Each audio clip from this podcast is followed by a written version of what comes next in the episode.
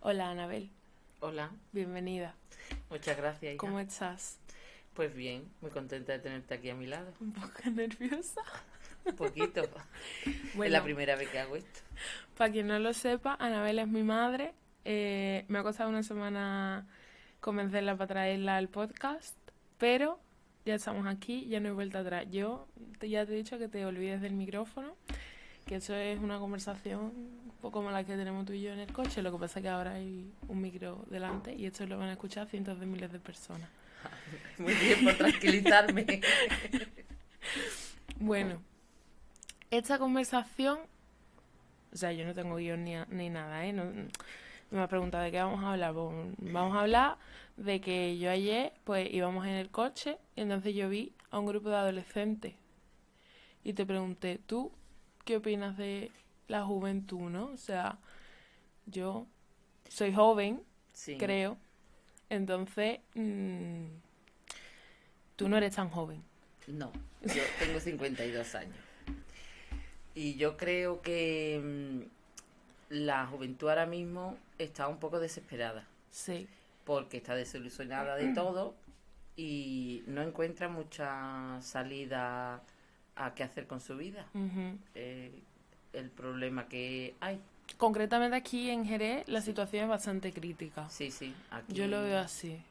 Es sí. que. mm, Es que no hay trabajo. no hay trabajo. Mm, Entonces, mm, también la educación que nos dan es que tienes que hartarte de estudiar para Mm. poder encontrar un buen trabajo y todo lo demás vendrá rodado. mm. Entonces, Bueno, esa es la película que se nos ha vendido un poco, ¿eh? claro, e- ese es el problema. sobre todo a la gente de mi edad. Claro. Entonces, ¿qué pasa? Pues que la gente lucha desesperadamente por estudiar, por sacar buenas notas, porque nos venden la película, o os vendemos la película, me, me meto yo, de que mm, si os esforzáis durante la niñez y la adolescencia en estudiar mucho y en sacar muy buenas notas y todo eso, vais a encontrar un pedazo de trabajo. Pero cuando termináis de estudiar, os encontráis con que mm, Pero- no hay nada que hacer. Pero tú crees que nos habéis e- educado de esta manera porque para vosotros ha sido, entre comillas, no quiero decir que para ustedes haya... A ver, aquí hay una realidad, ¿eh? Y es que ustedes habéis tenido las cosas más fáciles que nosotros. Yo por lo menos lo veo así.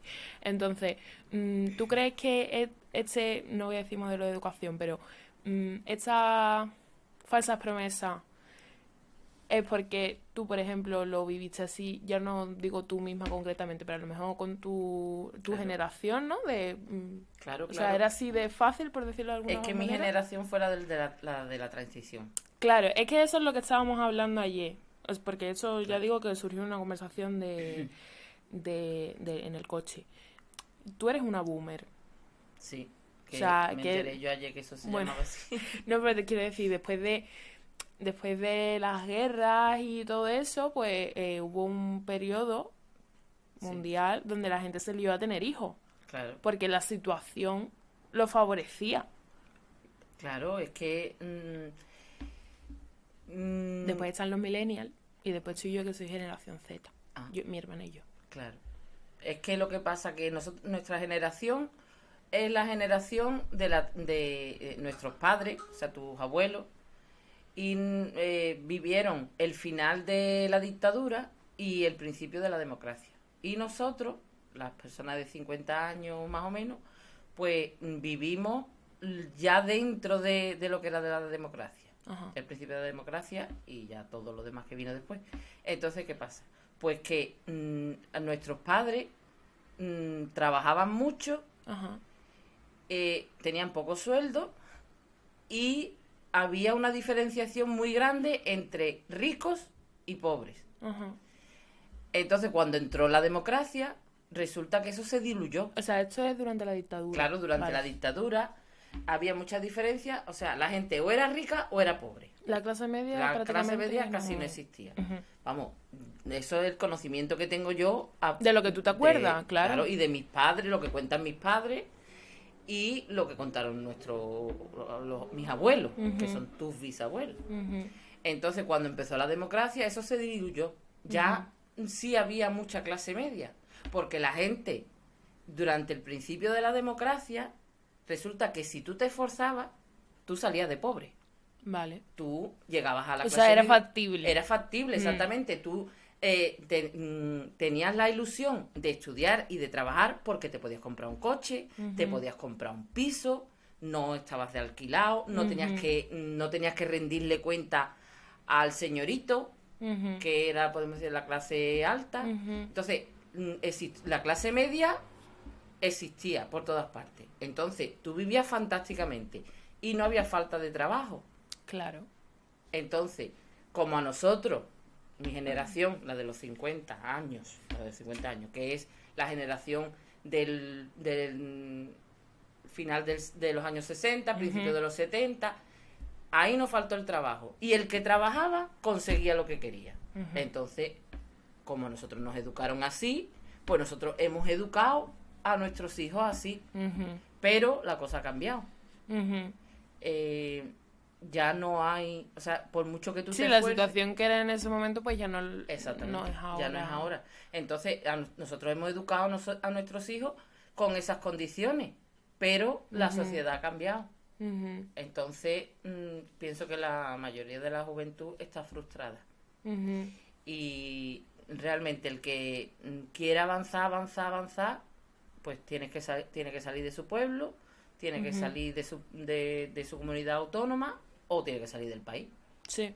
porque no ahora mismo aquí en España creo que eh, solo existe la frustración no no le veo ninguna salida a la juventud la verdad ahora mismo es la verdad. Es un poco des- desesperanzador el Pe- mensaje. Mm, ya A ver. verá por eso yo os he animado a ti y a tu hermana a que salgáis si no encontráis aquí en Jerez que es donde nosotros vivimos lo que vosotros aspiráis que no os dé miedo salir No, no, al- mundo. Que pienso que también mucha gente se queda en su pueblo o en su ciudad porque mm, es su zona de confort. Sí. Entonces, mm, pues se queda aquí porque le da miedo salir solo. Porque es que también es que te vas Sí, solo. bueno, claro. Entonces, tienes que tener una capacidad que... Y también que te apoyen un poco, ¿no? Porque luego, por ejemplo, pues yo ah, veo muchos padres que no... Claro que no quieren que sus hijos Sí, se alejen. sí. Claro. Claro. Sí. Pero es que... Que por- yo, yo, y esto lo hemos hablado muchas veces, yo soy de la creencia de que yo no tengo hijos, obviamente, pero, mm, a ver, obviamente luego hay malos padres, ¿no? También hay malos hijos. Pero mm, yo sí que creo que cada padre lo hace lo mejor que puede. Claro, pero... Y, y lo hace, o sea, yo, yo no pienso, ah, es que no lo sé, es que tampoco lo he vivido, pero viéndolo desde fuera y siendo la persona empática que soy, Claro. Em, no creo que los padres que, por decirlo de alguna forma, frenan a sus hijos, ya no te digo de irse fuera, sino de hacer cosas, eh, los frenan porque ellos piensan que mm, eh, lo están haciendo por el bien de sus hijos. ¿No crees tú? No sé, es- es que tú eres madre, yo no soy madre. Verá, yo mm, en conversaciones que he tenido con otros padres, sobre todo cuando erais más pequeña y eso, es que De creo... eso podemos hablar ahora. De que por qué la- todo- Sí, sí. por qué no te llevabas bien con ninguna madre del colegio. Bueno, lo hablamos luego si quieres. Voy a contestarte a esto. Yo creo que por las conversaciones que yo he tenido y eso, es que la sociedad, Sí. eh, mm, en la parte emocional, se queda un poco estancada. ¿Tu generación? Mi generación. Tu generación, mi vale. Yo estoy de acuerdo, ¿eh? Claro, porque mm, a mí, mi madre, mm, sí que me educó para ser mm, ama de casa Ujú. Y tener hijos y todo eso. No es que me dieran una educación específica, pero era lo que se veía en casa. Y aunque la abuela era un poco mm, adelantada. a su- Yo creo que era tiempo. bastante moderna, sí. O sea, Sí, es, sí. es bastante sí. moderna. Ella, o sea, sus padres la limitaron mucho, pero ella cuando se casó, mm, pues la verdad, también tuvo un marido que la apoyó. Claro. Entonces, mm, no, el abuelo no la obligaba a, que pensara como él, ella pensaba por su cuenta, Claro. pero no era lo normal. Eso te iba a decir.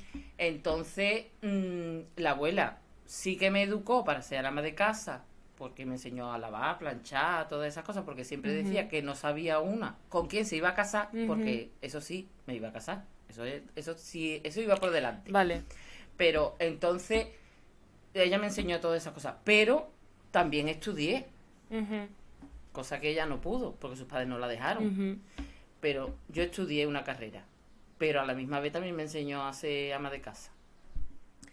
Entonces, ¿qué pasa? Que yo a mis hijas, que, so- que son mujeres, O sea, con lo, lo de que te enseñó a ser ama de casa también te refieres a la parte emocional. claro, de tener claro, de, hijos y de- claro, de tener hijos, de apoyar a mi marido en todo. Es- Un poco mm, a que tenía que pensar como mi marido, pero a la misma vez podía pensar sola. Eh, eh, Es como un contraste. Sí. Pero eso me, eso me lo enseñó a mí la abuela.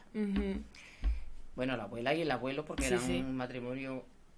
Pero mm, a lo que venía de antes, que yo cuando hablaba con las otras madres y eso, pues. Del colegio, de mi colegio, de cuando yo era chica. Claro, el colegio. Eh, mm, creo que se mentían a sí mismas. Sí. Sí, porque mm, ellas mm, iban de modernas, Sí. pero educaban a sus hijas Uf, como sí. las habían educado a Mm. ellas. O sea, entonces, yo por ejemplo, cuando tomé la decisión de tener hijos y dio la coincidencia que tuve hijas, me alegré mucho, Sí. porque no iba a tener el problema en casa de tener que educar a un hombre, Vale. sino podía educar a mis hijas como yo quería Vale. Que fuesen mujeres del futuro. No iba a tener eh, ningún tipo de discusión con mi marido, porque no tengo varones.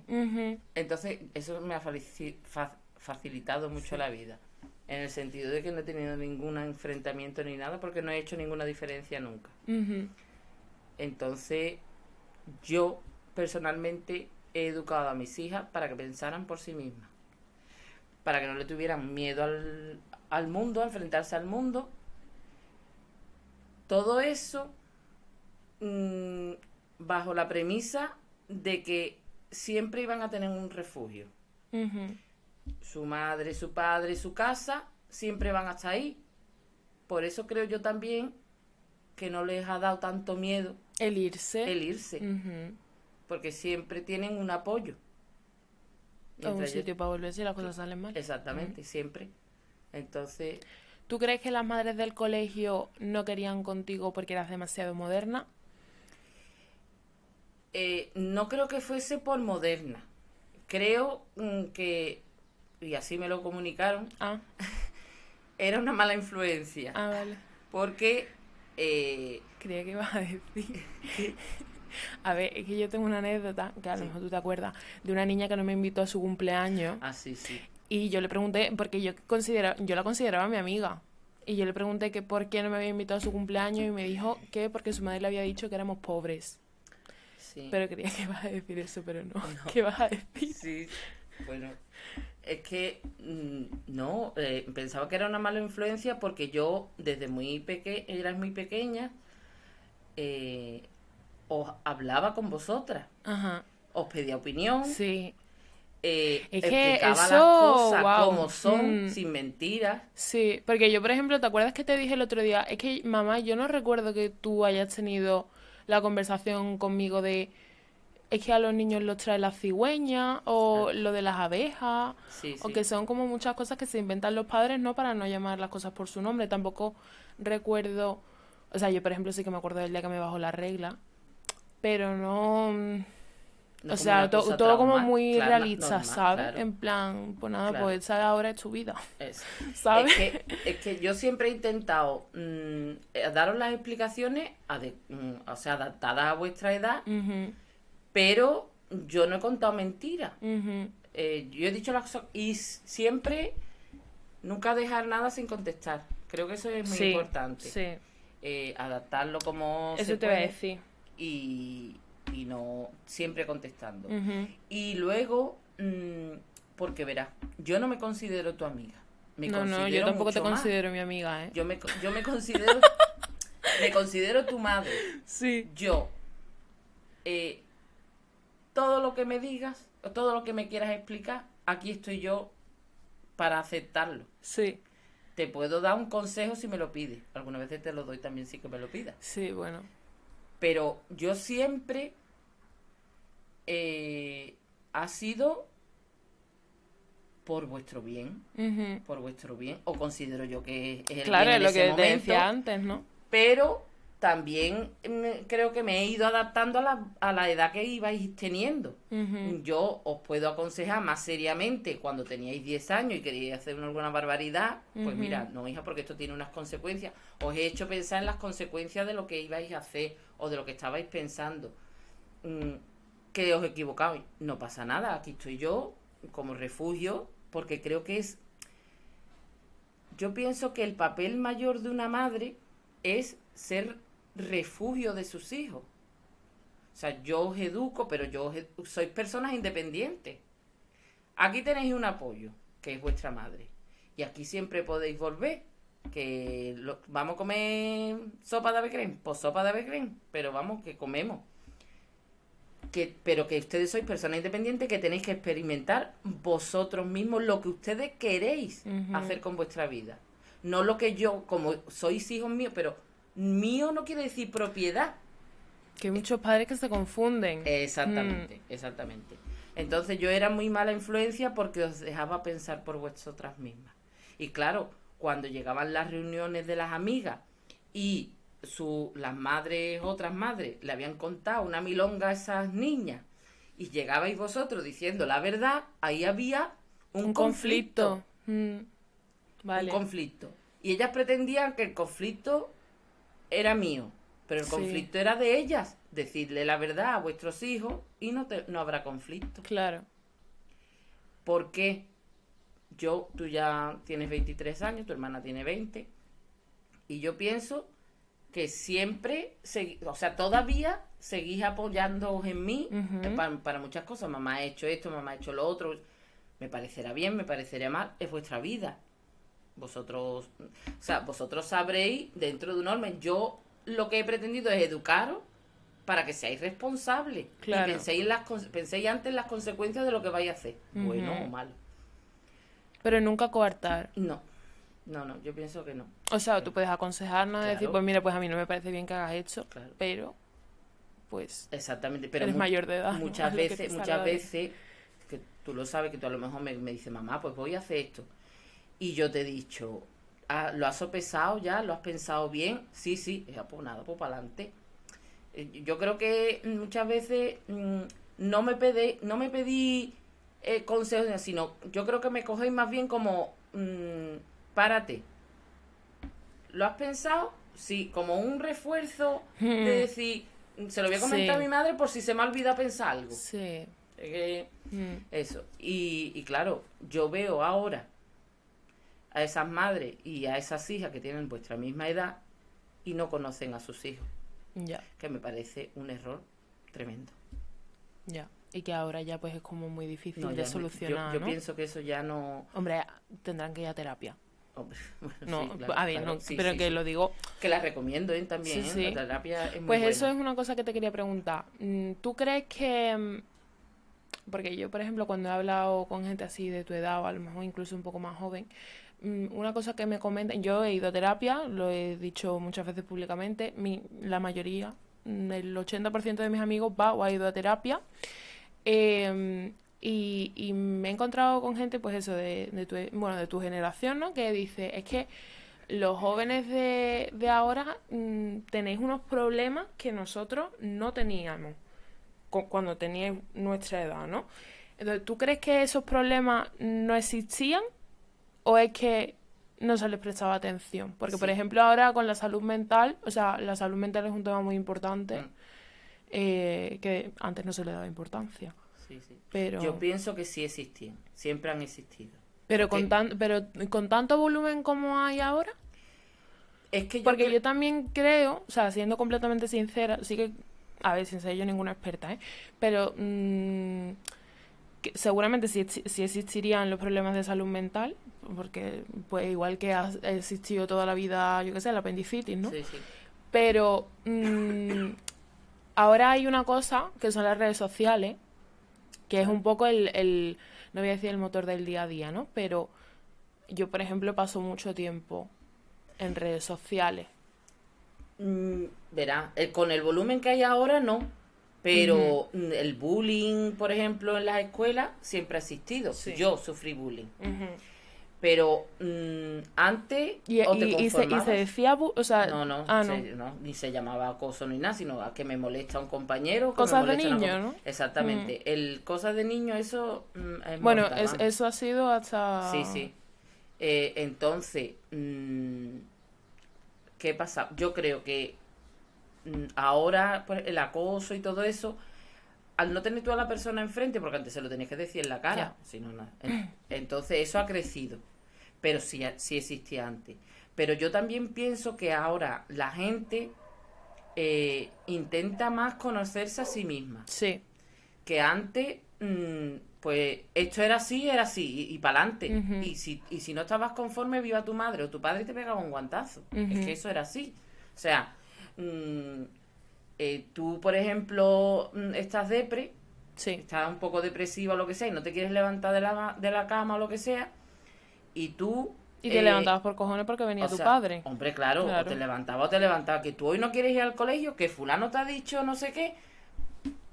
Déjate ya de tontería y venga. Escúchame, y la cachetada y ya está. Y entonces tú aprendías a vivir con ese trauma, porque eso es un trauma, Sí. que, que te acompaña toda la vida. Cuando ya eres más mayor, Afecta tu vida. exactamente, Claro. aceptas tu vida. Pero hay mucha gente que no es feliz nunca. Ya. Y a lo mejor la solución es tan simple como ir a un profesional y hablar de lo que te pasó cuando tenías 8 años. Pero eso lo llevas tú arrastrando pues toda la vida. Pues 40 años, por, por Claro. ejemplo. Mm. Sí, sí. Entonces yo creo que ahora, yo creo que es que ahora la gente busca solución. Sí. Y antes no, o sea, no se le prestaba atención. Tenía que ser que tú ya estuvieras muy mal, que entonces, porque antiguamente ibas tú a decir que ibas al psicólogo Claro. Pa- parecía que estabas loca. Exactamente. Mm. O estabas loca o, o tenías una enfermedad, mm, esquizofrenia o cualquier cosa de esa. Todo, lo de ir al psicólogo o ir al psiquiatra se llevaba en absoluto silencio. Y tú Ujú. ibas cuando ya mm, eso se convertía, podemos decir, ya en una enfermedad física. Sí. Que te, que te mm, coartaba tu vida. Entonces ya sí ibas al, al psicólogo o al psiquiatra o que sea. Pero vamos, que no se enterara nadie. Ahí no. Porque, y ahora, en, e- en esta generación mía, con vosotras, mm, las cosas privadas, por supuesto, no, no se cuentan. Si, si, por ejemplo, tú vas a terapia y tú no quieres decirlo, yo no lo voy a decir. Claro.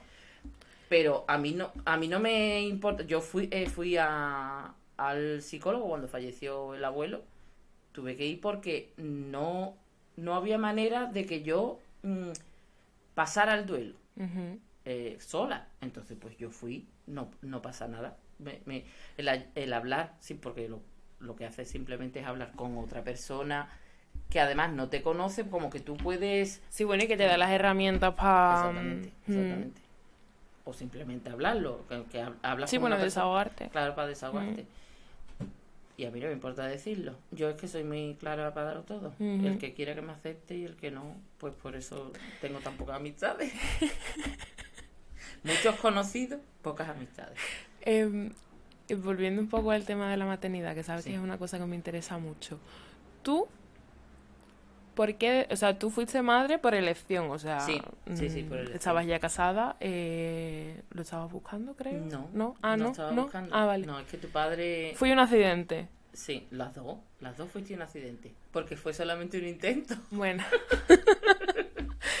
Em, Pero mi, con- vamos, mi conta es muy Pero feliz. te quiero decir, porque hay gente que, a ver, tú puedes ser madre o padre. A ver, yo hablo de las madres porque al final, mm, pues somos en su mayoría las que más implicadas hombre, acaban estando ahora cada en- vez se implican más los Sí. hombres, pero... Pero por lo general, Sí. eh, todavía yo creo que existe mucha desigualdad a la hora de del el, el coparentar, ¿no? Como Sí. le dicen ahora.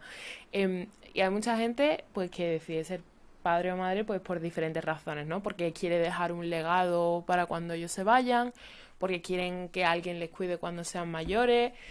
Yo creo que, bueno, algunas razones me parecen más válidas que otras, pero bueno, al final mm, cada persona pues es libre de hacer lo que quiera.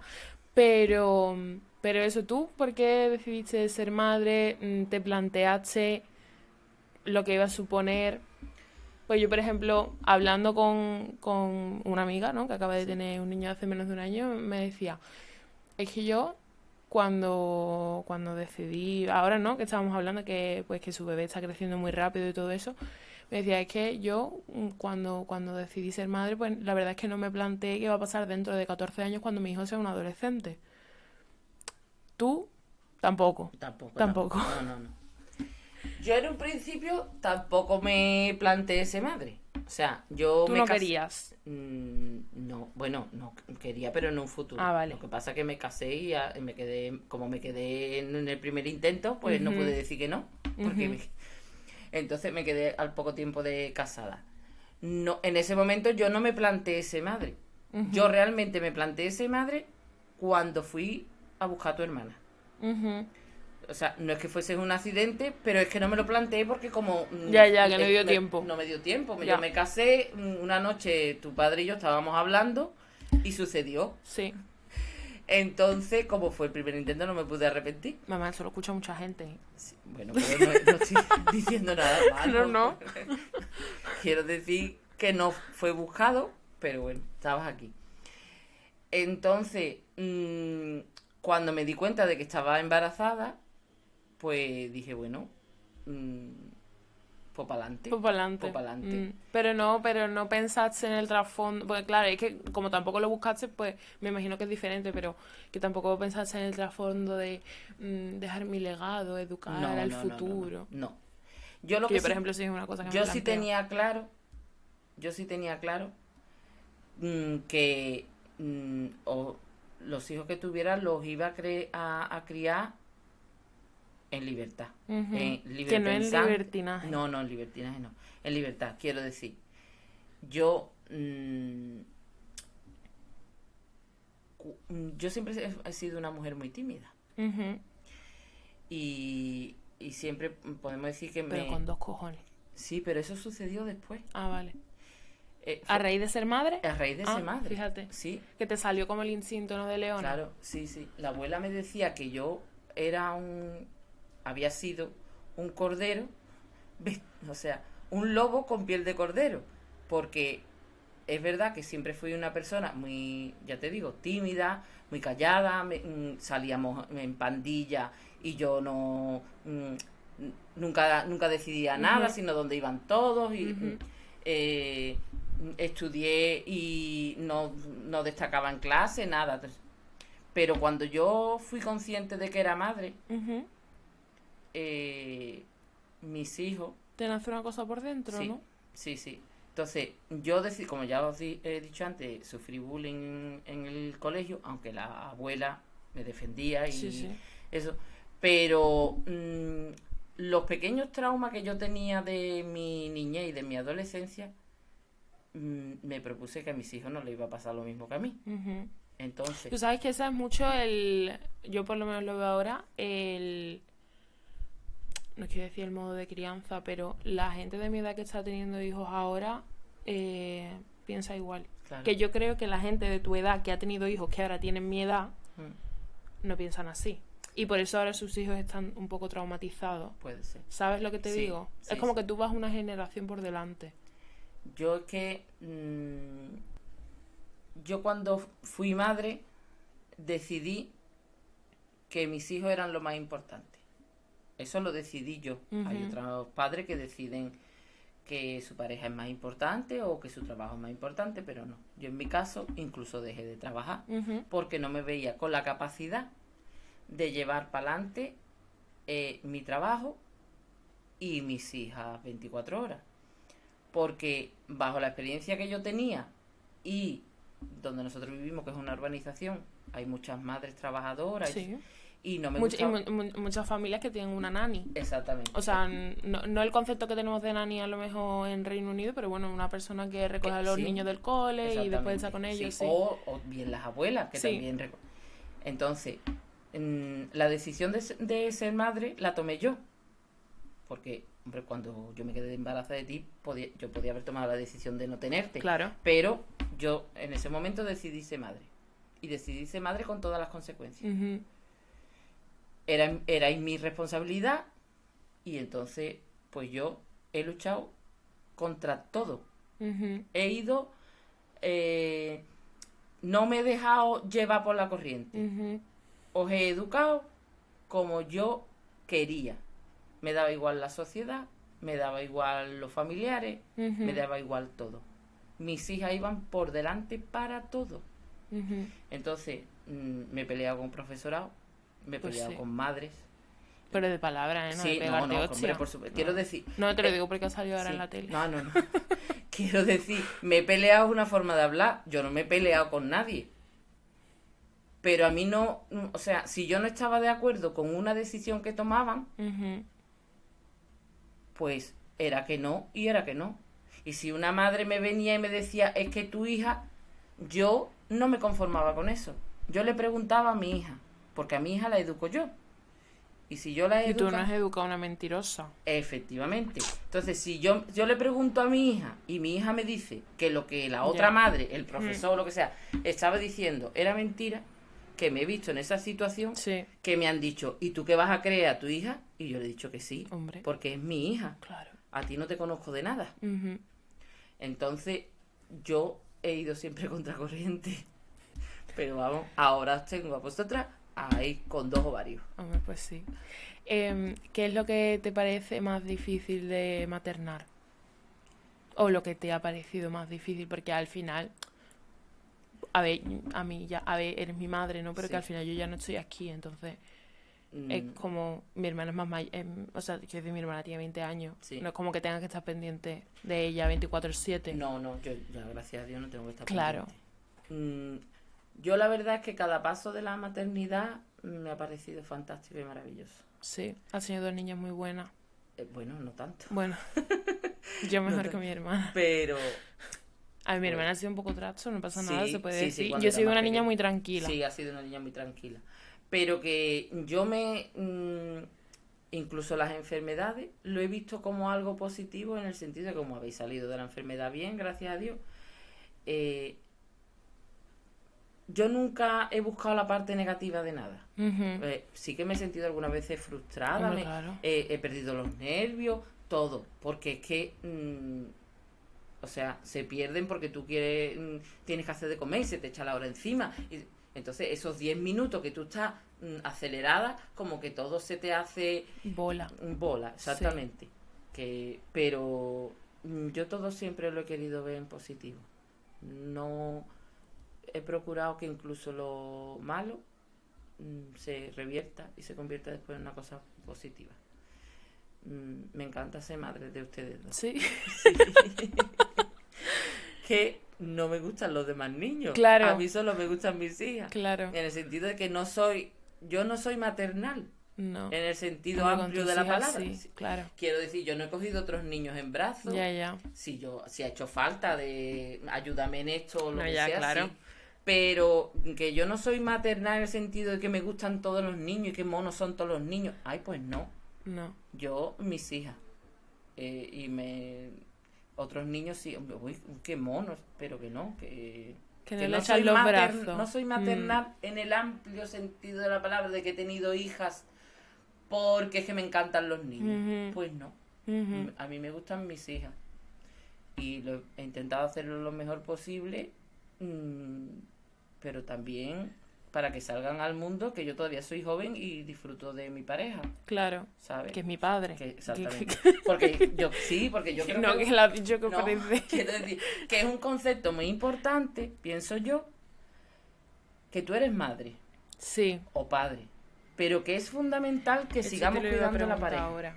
Mm. Sí, hay que seguir porque de- los hijos se van y de repente te das cuenta que la persona que tienes al lado desde hace 20 Que años. se le pasa no a conoce. muchísima gente, ¿eh? Claro, exactamente. Mm. Por eso cuando los hijos se van de casa la gente se divorcia. Sí. Sí, y además lo estamos viendo Claro. Sí, mm, sí. constantemente. Vamos, Bueno. constantemente porque la, la gente, o sea, Es que en mi pandilla solo sigo casada yo. Claro, y, por- y yo lo veo también, pues, mm, que yo tengo 23 años, mis amigos están ahora terminando la carrera. Que es ahora, pues, cuando se están yendo de casa, porque mientras han estudiado, pues, seguían viviendo con sus padres, y sí, Se divorcian. sí, sí. pero bueno. Em, y te quería preguntar, bueno, te he preguntado qué es lo peor, eh, ¿qué crees que es lo mejor de ser madre? Estamos como enfocando mucho, o sea, Sí. hemos em- empezado como enfocándolo mucho la juventud, pero ahora es más maternidad, que me encanta. Pues a mí mm, lo que más me gusta de la maternidad, lo que más me gusta, lo que más me gusta es el amor incondicional que tienes hacia esa persona. De tus hijos, ¿no? Hacia- sí, claro, hacia tus hijos. No el que tus hijos tienen hacia ti, sino el que tú tienes hacia ellos. Me parece un sentimiento maravilloso que siempre te acompaña. Ese mm, pensar siempre, mm, pues, mm, qué bien que mi hija ha logrado esto, qué bien que mi hija ha logrado lo otro. Si está, por ejemplo, enferma, uy, mi niña que está mal. Ese amor incondicional de madre me resulta fantástico. Que no es una cosa que no sientes nunca hasta que eres madre, ¿no? Según Claro, dicen. claro. Mm, Es que así también nunca estás sola. Eh, eh, eh, Eso siempre te acompaña. Esa, esa, que muchas veces, a lo mejor lo hablo con alguna amiga o lo que sea, dice, es que hija, una nunca deja de ser madre. Y es verdad, una vez que te conviertes en madre ya, ¿Y tú mm, te consideras madre antes que cualquier otra cosa? sí, Sí. Sí, sí, sí. Mm, antes que cualquier otra cosa. O sea, tú, si tuvieras, bueno, tú tienes Instagram pero no lo usas, pero si tuvieras tu biografía de Instagram, pondrías, Anabel, madre de dos pollitos. Sí, Mm, sí, sí, es que yo Sí. creo que mm, cuando uno toma una decisión en la vida, especialmente está bastante importante. claro, sí, pero bueno, que- pero que tú tomas una decisión en la vida, hay decisiones que son para siempre. ¿no? Si tú, por ejemplo... Hombre, ser ma- claro, ser madre es para toda la vida, Claro. no es para los primeros 18 años. Claro, Mm. sí, Aunque hay gente que se lo toma así, ¿eh? Yo sobre todo lo veo mucho en allí en Reino Unido, hay es mucha como... gente, sí, mm. es otra crianza, Sí, pero porque nosotros los mediterráneos somos diferentes. sí. En general, ¿eh? Porque yo, por ejemplo, mi amiga Sora, que es de, Argelia, eh, o mis amigos italianos, mm, todos somos como muy parecidos en la La- relación que tenemos con nuestros sí, padres, sí, familiares y demás. Pero sí. Mm, Yo es que mm, hay decisiones que tú tomas en la vida que luego, voy a decir una cosa un poco fuerte, pero que Polémica. tienes que cargar con esas consecuencias para siempre. Sí. Es una carga positiva o una carga negativa según cómo tú te lo tomes. Ujú. Bueno, y te- iba a decir, según los hijos que te toquen, pero no sé hasta qué punto, porque al final tus hijos los crías tú, ¿no? O le pagas a otra persona para que te los críe, Claro. también puede ser. Sí. Pero, Pero claro, mm, si por ejemplo, mm, si tienes un hijo que está enfermo, que te nace enfermo o lo que sea, pues mm, o bien te lo tomas como una carga Sí. que no sabes qué vas a hacer el resto de tu vida porque vaya marrón que te ha caído, sí. o también hay gente que dice, bueno, me ha tocado un hijo enfermo, pero Pa'lante. yo mm, voy para adelante Mm. y dentro de la capacidad que pueda, lo voy a vivir con alegría, Claro, porque es que es lo que te ha tocado. claro. Entonces, yo, a mí gracias a Dios no me ha tocado, pero me podía haber tocado. Sí, sí. Pero o sea, sí, ves un riesgo que Claro. no. O claro, sea, claro, em, ¿y tú ti- tienes fe en la juventud? yo creo que sí. Sí. Hombre, está, eh, además, mm, yo, ¿Crees que las generaciones que van, las generaciones venideras, yo creo que son- ellos están intentando sí, mm, cambiar toda la situación esta que tenemos ahora mismo del cambio climático, de, de la corrupción. Yo creo que ellos realmente quieren cambiarlo. sí. No tienen todas las Bueno, queremos, ¿eh? Que yo Sí, también. ah, perdona. Sí, sí, claro, Yo queréis, también. queréis. Pero el problema cuál es?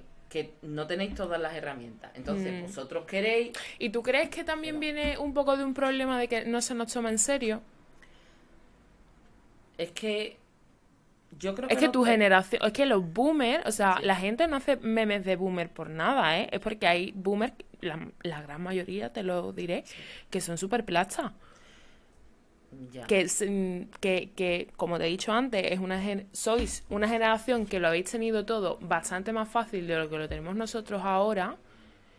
Y, y, y por haber conseguido cosas que ahora parecen un poco imposibles, como por ejemplo puede ser comprarse una casa Claro. con 23 años que tengo yo, cuando tú, por ejemplo, esta casa ya la tenías con, con mi edad, ¿no? O un poco más Yo- mayor. Mm, Bueno, mm, comprarla Antes de los 30. me la- sí, sí, o sea, me la compré, pero tuve que pagar la hipoteca. Sí, bueno, pero te quiero decir que, que eso ahora Sí, mismo sí. yo, por ejemplo, no lo tengo ni siquiera en mis planes porque es como súper difícil. Y, y los boomers, o sea, a ti no te incluyo, ¿vale?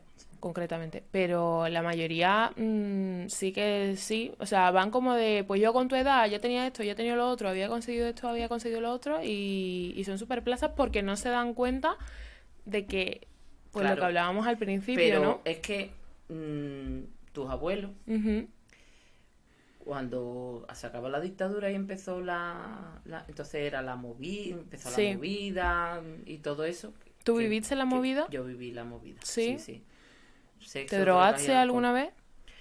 No, porque una vez me fumé un porro y me cayó fatal y ya no volví. Ya dije, yo esto no es para mí. no, o sea, pero vamos, beber y esas cosas sí. O sea, sexo, droga y rock and roll. El rock and roll y el sexo sí, pero la droga La no. droga no. Vale. La droga. no. Pero eh, sí que es verdad que mucha gente conocida mía sí que empezó en la droga y luego no supo salir. hay mucha... Eso se ve mucho en el Cuéntame, ¿eh? Sí, sí. Mm. Es que. Perdona. Es que lo que pasa que mm, yo creo que no es- mm, mis padres, tus abuelos, eh, estuvieron tan amarrados, tan amarrados, tan amarrados, Que dieron demasiada libertad luego. claro, nos dieron mm, libertad, pero no nos enseñaron a manejarla. O sea, no era libertad, era libertinaje. Era un poco, bueno, claro, en aquel, en, en aquel entonces, como estaba empezando, era libertad. Ya, bueno. Como no nos dieron las herramientas, o sea, el que era, no mm, generalizo, hay padres que sí, ¿no? Porque yo, Sí, por sí, ejemplo, en el caso nuestro, pues, mis padres y eso mm, supieron mantener un equilibrio. Manejar la situación. es manejar la situación. Pero bueno, entonces, ¿qué pasa? Que mm, no nos dieron las herramientas para mm, responsabilizarnos de esa libertad. Entonces, ¿qué pasa? Llega vuestra generación, que son nuestros hijos. Si nosotros no sabíamos qué herramientas había para equilibrar la libertad, ¿cómo vamos a educar a unos hijos Ya. con esas herramientas? Entonces, ¿qué pasa? Que al no mm, tener nosotros las herramientas, no supimos daroslas a vosotros. Pues ya de la libertad se ha pasado al libertinaje. Mm, si tú quieres poner un poco de freno o algo, enseguida salta eh, el grupito que te dice que eres un retrógrado, que eh, eres mm, de derechas, que y tú ni eres de derecha ni eres de izquierda, solamente a lo mejor quieres un poco poner el pie en el freno para no, no ir a tanta velocidad.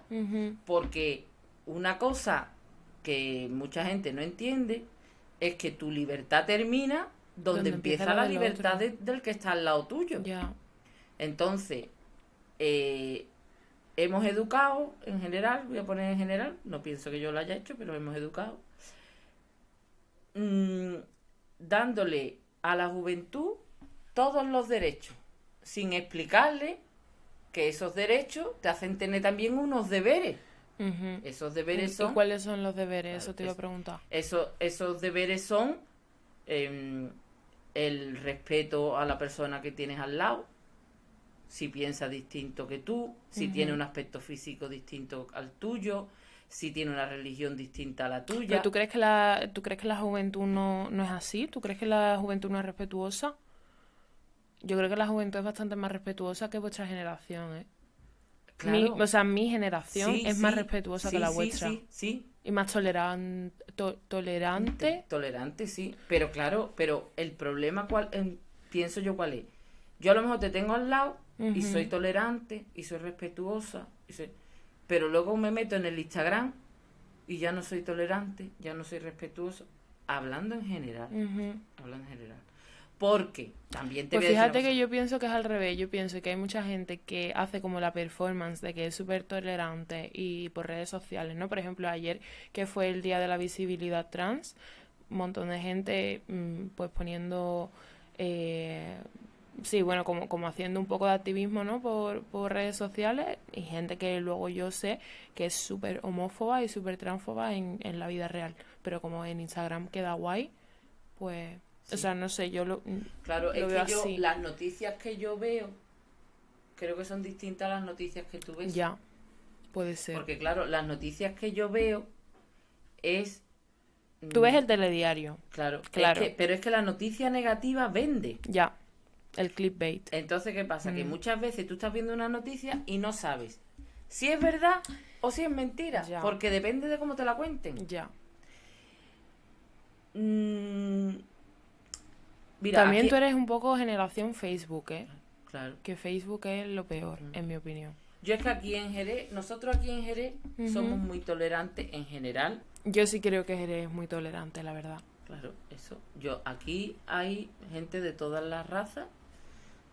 Hay un montón de asociaciones No. LGTBI. Exactamente, Sí. sí. Y hay también eh, centros de acogida. Sí, sí, sí. Eh, o sea, que, que lo, aquí se vive todo con mucha mm, normalidad. Pero luego se ve en la tele las noticias Ya. de que en otros sitios, pues no. Bueno, y aquí también pasa, que de vez en cuando alguien se lleva una paliza por al grito de maricón. Ah, bueno, porque sí, ha sí, pasado. Claro, Sí, sí, sí. O sea, y sigue pasando. Sí, porque aquí mm, todavía hay muchos señoritos. Sí, como se sí, dice, la verdad es que sí. ¿Sabes? Que aquí se dice. mm, lo de señorito se dice mucho en el sentido de que. El, Un señor con patilla. Claro, claro, aquí hay el No, típico no, señorito sí. andaluz, Sí, sí, sí. ¿sabes? Y mm, hay como mucha, mm, muchos grupitos. Sí, Hay- Aquí hay como muchos grupitos. Sí. Todo el Bueno, mundo es no- tolerante, sí. pero... Dentro de cierto... Claro, claro. pero en mi grupo no entra. Ya. Pero... Bueno, este no es un episodio Claro, de, claro, sí, sí. de- Es que no sé cómo se dice. De criticar Jerez, ¿no? No, no, O sea, al contrario, no, al yo revés, llevo al revés. toda- casi toda Claro, mi vida. y yo, pues, Sí. también mucho tiempo. Mm, Me pues gusta, nada. me gusta vivir en Jerez. ¿Sí? Me- oh, sí, porque es Muy tranquilo. Como una ciudad, pero muy tranquila. Muy tranquilo. Sí, sí. Mm, todo está muy cerca. Puedes ir andando a cualquier lado. Claro. Tiene Mercadona, tiene varios Mercadona. Sí. que sí, yo, sí. por ejemplo, es una cosa que... Carrefour también. Pero tú vas a Carrefour. Hay dos Carrefour. Ah, bueno, pero tú no vas, ¿no? no, no, yo voy a Mercadona. Al tú, tú go... ¿Le podemos hacer publicidad al Mercadona? No, pero da igual, si tú estás solo. Nos escuchan cuatro gatos, aunque yo lo de cientos de miles de personas. Era una exageración. Que. mm, ¿Tú dónde compras? ¿En Mercadona? Sí, ya en Mercadona. En Carrefour no, no. No. Carrefour para una emergencia. Yo mm, Porque 24 procuro horas, ¿no? producto español. Y sobre todo andaluz, Sí, sí, sí. especialmente. Voy también al Super Carmela, que también hay uno aquí en Jerez. Y es mucho... Está súper bien. Sí, que prácticamente todo es Mm. producto andaluz. Mm, Y, hombre, y em, la empresa es andaluza y hay que apoyar lo de la tierra. Pues sí. Mm. Yo. Bueno, iba a decir. Ser española es el precio a pagar por ser andaluza, pero. Hombre, es que es verdad. Pero, o sea, iba a decir, no- iba a decirlo, después he dicho, no lo voy a decir, pero al final lo he dicho. Pues nada, pues, ¿quieres añadir algo más? Pues no, que No, me ha parecido es que te- te da fascinante esto de- vergüenza. de, Que ahora te está entrando la vergüenza otra vez, a del micrófono. Bueno, pues lo haremos más veces, a ver si te suelta. Bueno, a ver si a la gente le gusta, yo creo que sí, porque eras una invitada muy esperada. Ah, sí. Sí, todo el mundo me preguntaba, ¿cuándo va a venir tu madre? ¿Cuándo va a venir tu madre? Pues nada. Pues así soy yo. Como Como la dijo, como dijo Kiko Rivera. Sí, sí, así soy yo. Sí, sí. Pues nada, aquí estoy para la que me necesite. O el que me necesita. O el, Claro. ¿Cómo se dice ahora con la E? Eh, mm, la persona que me necesite. O sea, es que es Sí, mucho más fácil así hablar de Sí, personas. Yo, la verdad, incluso para economía del lenguaje, en vez de decir todo, todo, Claro. todo, todo el mundo. Todo el mundo, O claro. todos ustedes. Pues para todos ustedes aquí estoy yo. Pues nada. ¿Has pasado bien? Me lo he pasado muy bien. Sí. eh, pues ya está. Ya mañana me voy de Jerez. Así que esto se repetirá en el futuro. Muy porque bien. yo por videollamada contigo no voy a grabar porque sé que no te apañas. No, no creo. Ea, hasta pronto.